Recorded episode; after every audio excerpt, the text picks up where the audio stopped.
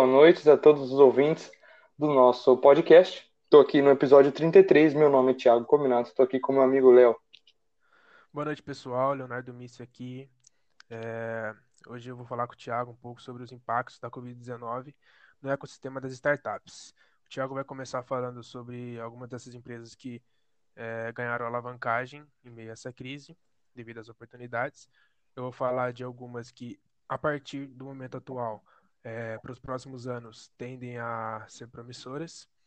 E depois disso a gente terá um break. Depois do break, finalizaremos com algumas vantagens e desvantagens desse modelo de negócio e estilo de, de, de se empreender, para dizer o que, que impacta de fato é, no momento que vivemos isso, se é bom, se é ruim, e bolaremos um bate-papo quanto a isso.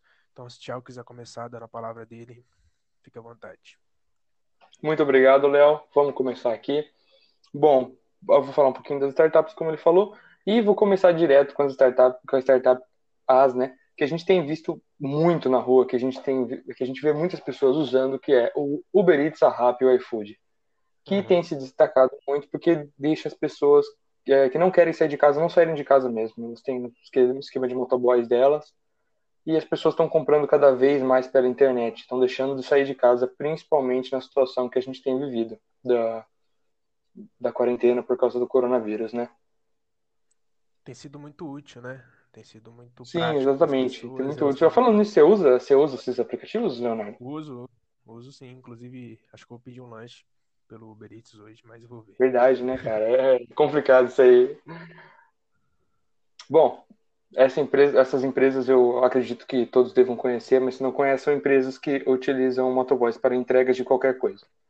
Bom, em segundo lugar, eu peguei a AR, que é uma plataforma na internet que faz a comunicação entre pessoas que já sofreram com alguma coisa, é, algum problema psicológico, algum trauma, e estão é, se disponibilizando como antes para auxiliar, para dar conselhos, para ouvir pessoas que estão passando por problemas também. É, e essa empresa cresceu é, durante esse período de quarentena 2.700%. Você tem noção de quanto que é isso, Leonardo? Não faço ideia, sinceramente, mas a ideia é muito boa é, funciona como uma espécie de psicólogo virtual e tudo mais, é bem, bem promissor. É uma área realmente que tende a ser um pouco mais explorada agora, principalmente com os tempos modernos, a gente tem mexido mais com a psicologia das pessoas. Uhum. Bom, a outra empresa que eu peguei foi a Zoom, uma plataforma de videoconferências que muitas empresas, faculdades, escolas têm usado. Já ouviu falar da Zoom, eu? Ah, essa eu conheço também, já usei. É, uso com o pessoal, às vezes, do trabalho. Bem legalzinho o tempo que eles dão gratuito. Sim, eles estão fazendo um tempo gratuito. É, todas as empresas estão dando promoções também, vale citar. Mas a Zoom ela tem se destacado bastante. Em uma semana, o público dela cresceu em 20%. Isso é muito em uma semana. Então, a Zoom é, é uma, é uma startup que realmente tem crescido bastante, aumentou muito o valor dela. E é isso. Vamos passar agora a minha palavra para o Leonardo. Para ele falar um pouco das empresas que vão alavancar. Uhum, pode deixar. O Thiago abordou um pouco sobre as empresas né, que ganharam sucesso, ganharam muito espaço no mercado. E das promissoras eu separei seis. É, peguei três nacionais e três do exterior. Da, a primeira nacional é o Portal do Médico, que é basicamente um marketplace na área da saúde esse serviço ele ajuda a diminuir os gastos e promover a praticidade para os profissionais da área, né? Temos a Nelway, que eles fornecem solução, soluções de tecnologia, é, tanto recursos quanto produtos e treinamentos para as empresas se adaptarem da melhor forma é, com isso. E eles fazem através de Big Data, né? Então, tecnologia absurda e super atual.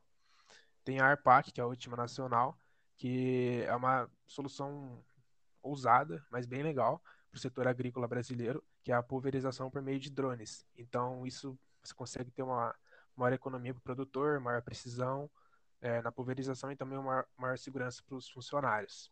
E tem a Super Safra, né, Thiago? Não sei se você chegou a é, ler alguma coisa sobre isso, mas. Sim, cheguei, é, cheguei sim. Bem bom nessa parte. Então, a, a gente está vivendo um momento de Super Safra e toda uma empresa que se dá importância para ajudar muito é, nessa, nessa área, é uma empresa que realmente vai crescer bastante nesse ano, nos próximos anos também. Tecnologia vem para auxiliar, né, como ferramenta. Exatamente. É, falando agora das, das internacionais, tem a primeira aqui, que é a Isara. Eles trabalham com cibersegurança voltada para computação quântica. Então, empresas que querem migrar seus sistemas para os computadores, para essa nova era digital, é, contem com eles. E como eles fazem isso com computação quântica, é algo bem, bem avançado. É, multinacionais devem ser o principal público deles, por exemplo. Temos a Sano, que através do aplicativo dela ela consegue disponibilizar dados sobre o nosso DNA. Então, o usuário cadastrado lá consegue acessar é, os genes e as coisas dele, e com base nisso ele consegue montar dietas e atividades físicas customizadas, né? Então é algo bem, bem legal na área da saúde. E a última é a Lab Genius, uma startup inglesa que através de machine learning ela analisa nossas proteínas e ajuda a desenvolver remédios específicos para cada paciente. Então, outra empresa bem legal. Imagina, Thiago, se tivesse uma collab entre a Lab e a Sano. Se você pudesse é, analisar suas proteínas, desenvolver remédios e ao mesmo tempo fazer atividades com base no seu DNA. Imagina isso. É, amigo, esse é o futuro chegando para ter na nossa é... porta. Seria muito doido. Eu, eu gostaria de ser um usuário disso, hein? Eu, eu espero muito estar tá vivo para ver isso acontecer. É. Bom, é, pessoal, essa é a primeira parte do nosso podcast. A gente vai fazer um leve break e a gente volta. Fechou? Valeu, gente. Obrigadão. Até daqui a pouco. Tchau, tchau.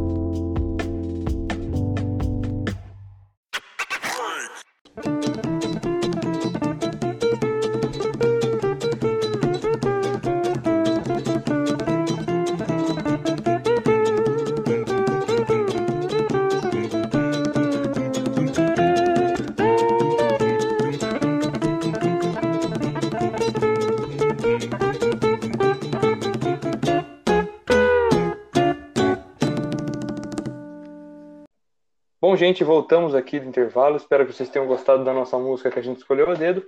E eu vou falar um pouquinho para vocês agora do, das vantagens dessas empresas em relação a dessas startups em relação às outras empresas, às outras startups. Bom, primeiro é, a gente vê um, uma tecnologia muito avançada dessas empresas, uma tecnologia muito grande.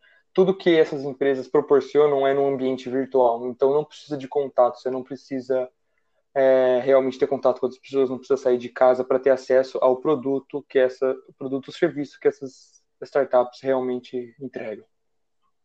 E também a questão do, do contato que elas têm com o consumidor delas, com o cliente. É, se você observar, você usa Twitter, Facebook, Instagram, Léo? Bastante. Então, você vê que essas empresas elas têm um contato com o consumidor delas, elas postam brincadeiras, respondem perguntas, respondem marcações, elas têm um, uma interação grande com o público. É, elas precisam estar perto para justamente entendê-los, né? Que essa proximidade Sim. é muito característica das startups. Algumas até se tornam love marks e tudo mais, como a gente tem a, a o Uber, iFood, também tem algumas fintechs, e muito legal esse movimento. Sim, bem interessante mesmo. Bom, essas duas características são as principais que fazem as startups se destacarem tanto nesse momento.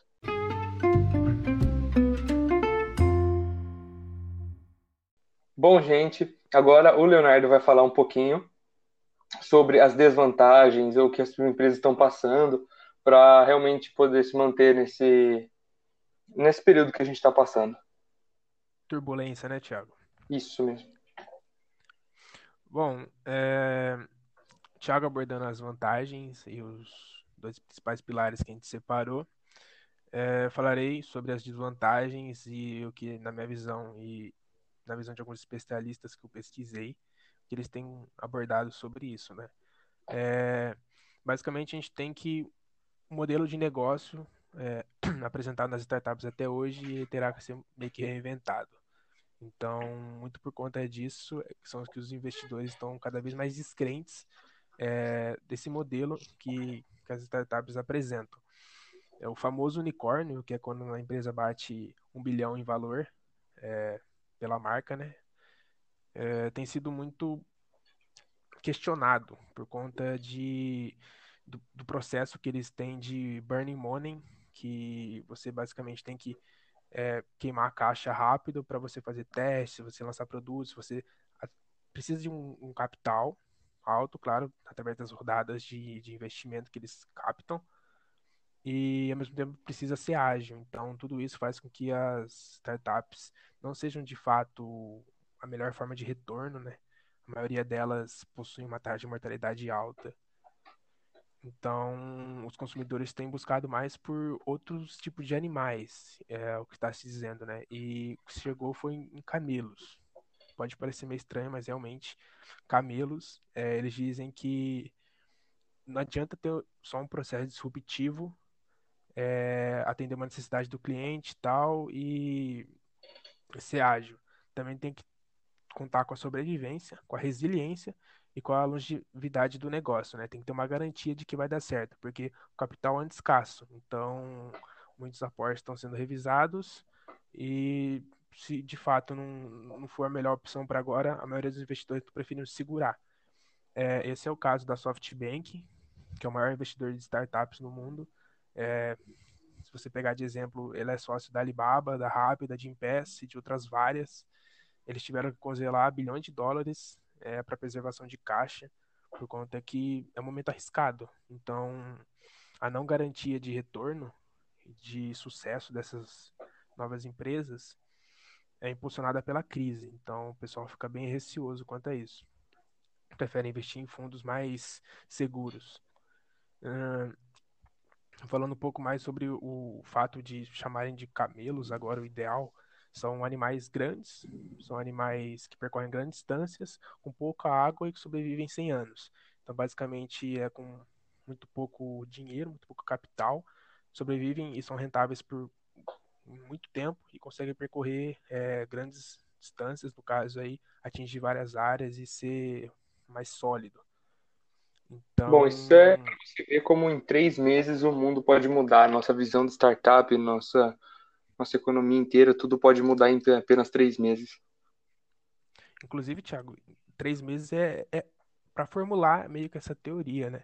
Por conta que a partir de agora, essas startups que a maioria não possuem muita estrutura, muita força inicial, até porque justamente pelo modelo que é, isso não é algo um erro deles, entendeu?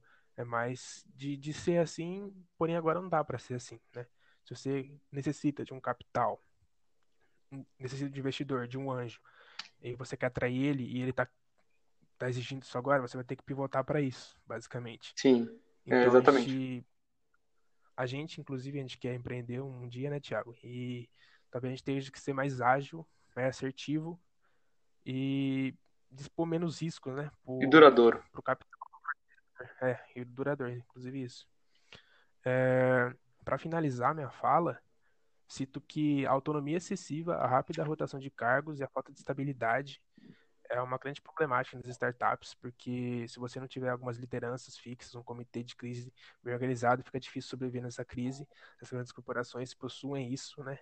E por conta das startups possuírem uma hierarquia de cargos mais horizontal, ser algo mais, tipo, vai lá, testa, faz, cada um meio que faz o que quer dentro é algo tão organizado, até porque não é uma, uma organização ainda, né?